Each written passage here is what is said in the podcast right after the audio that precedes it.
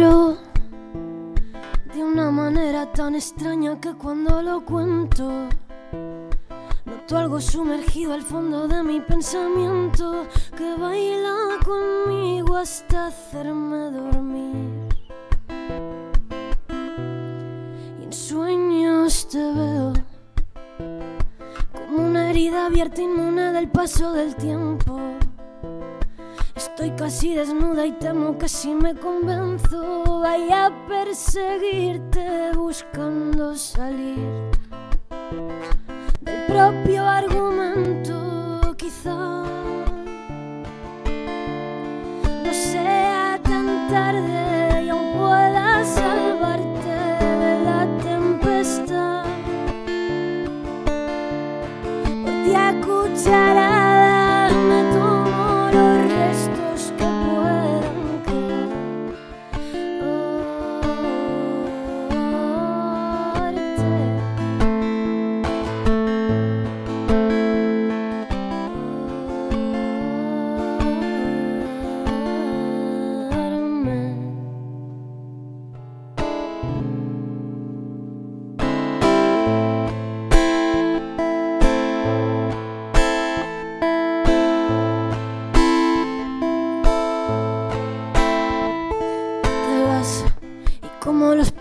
caza rastrean su presa yo corro detrás. A tierra y barro me cubro cuando te vigilo como un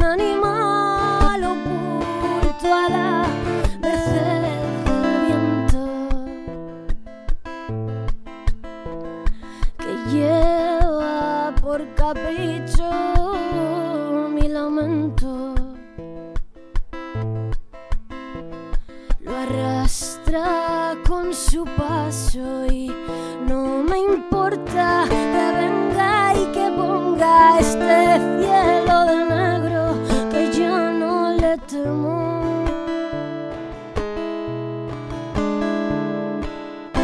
Hasta que el cielo chivato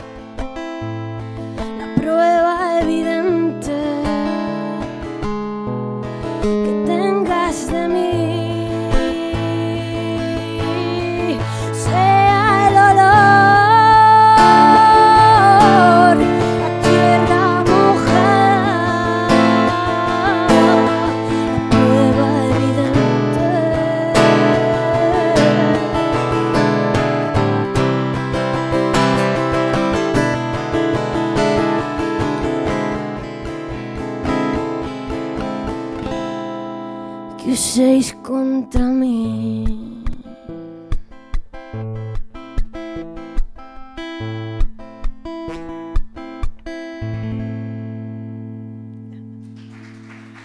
Molto obrigada.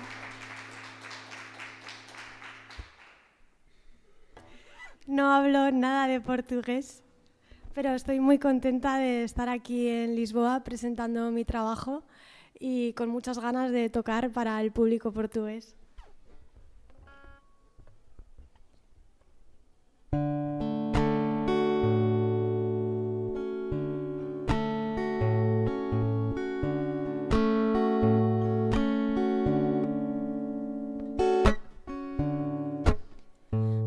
resucita inmerso.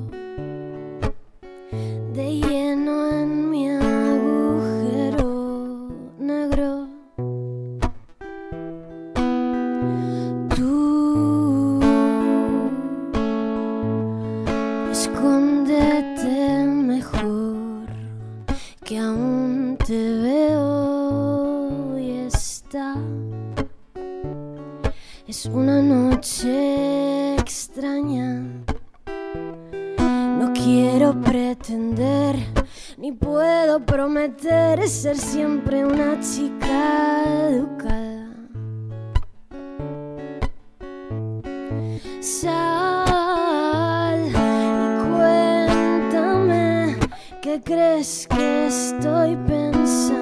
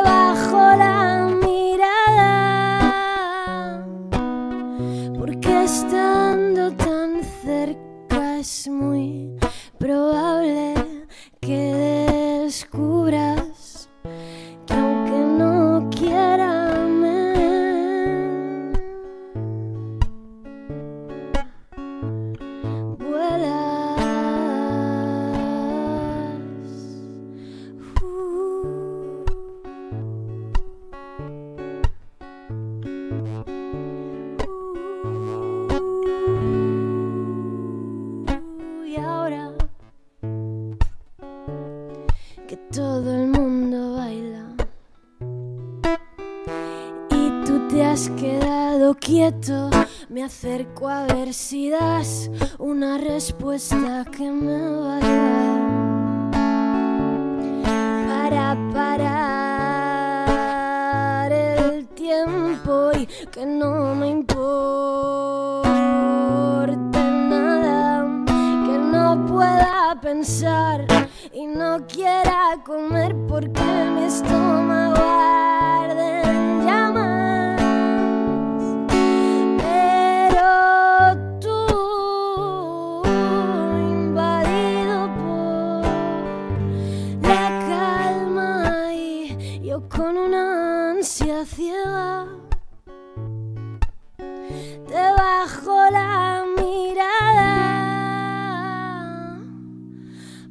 porque te has dado cuenta que por mucho que me pese y aunque no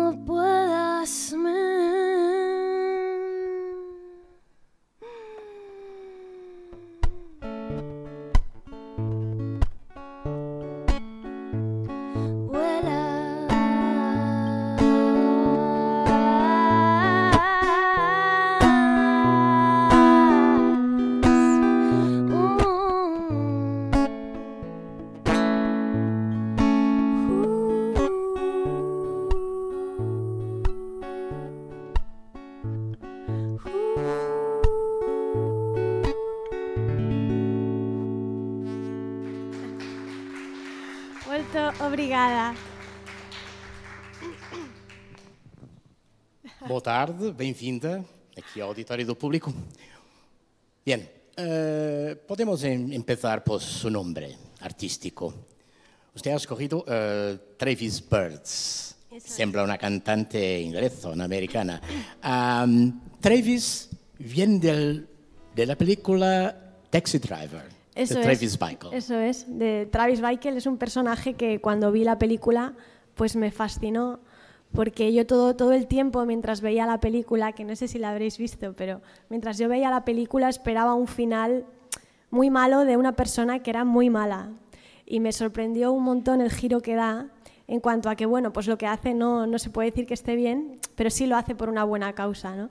Entonces eh, empaticé mucho con ese personaje y, y sobre todo con mi prejuicio, ¿no? a- que hice de él y cómo me, me dio la vuelta a la historia y bueno, me, me gustó muchísimo y mi- el nombre que me pusieron mis padres nunca me gustó, así que decidí cambiármelo. Bueno, y la otra parte del nombre, los birds, Birds. los pájaros. Pues ¿Dónde viene? Viene porque yo empecé con la música ya muy mayor, con 19 años, Y pues claro, la gente a mi alrededor, cuando les decía que quería ser músico, me decían, tienes muchos pájaros en la cabeza. Entonces pues me pareció una forma bonita ¿no? de hacer honor a eso, que es verdad que, pero para soñar cualquier cosa pues necesitas tener esos pájaros en la cabeza. Sus padres eran melómanos, eh, escuchaban mucha música. ¿Qué música oía? Pues música de, de todo tipo, la verdad, desde música clásica a flamenco a rock and roll. Bueno, yo sí que tengo mucho recuerdo de, de- de cosas que a lo mejor eh, me calaron más, como Carlos Cano, o no sé, también luego ya cuando entras en la adolescencia, pues, pues otros grupos españoles como Extremo Duro, más mayor eh, Jorge Drexler, cuando empecé a conocer un poco del mundo del jazz, Chet Baker. No sé, he ido pasando como por muchos estilos muy distintos y de todos saco algo que me, que me inspira y me, me aporta algo como para yo componer. Usted ha, ha empezado tarde, como ha dicho, que a 19 años. Bueno, usted tiene 29. Eh, esta esa eh, idea de componer ha, empezado también a esta altura o usted ya escribía algunas cosas antes? Yo escribía, pero, pero pues, pues más eh, poesía o relatos. O... Nunca pensé que yo me pudiera dedicar a la música porque era algo que me quedaba un poco lejos. ¿no? Era como una cosa que me encantaba ver en directo, pero yo nunca me había planteado el tener la capacidad ni de cantar ni de tocar un instrumento, hasta que un día me puse y lo conseguí. Bien, pero ¿qué, lo que ha hecho el clic para empezar a, a- a hacer música? Pues lo que hizo el clic fue que viví una época un poco oscura, un poco amargada. No me gustaba el mundo en el que vivía y no tenía motivación por la vida en general. Y, de repente pues me encontré una guitarra vieja que tenía en casa de, mi tía y me dio pues por, por tocarla a ver, ¿no? Y entonces pues me pareció algo fascinante cómo vibraba la madera, cómo, no sé, tuve una conexión al momento con eso y, decidí que de repente me, entró, me entraron muchas ganas de aprender a tocar y a partir de ahí pues fue evolucionando cada vez más ganas de, empezar a empezaba a hacer mis canciones claro porque ya no eran textos que escribía con música de otros sino con música para mí y así empecé un poco todo a, raíz de eso pues empecé a enseñarles las canciones a la gente más cercana de mi entorno a mi familia a mi hermana y em- de su reacción pues yo bebí mucho, ¿no? Porque tenían una reacción muy bonita y eso me hizo pues seguir y cada vez tener más ambición en el mundo de la música. Ujú.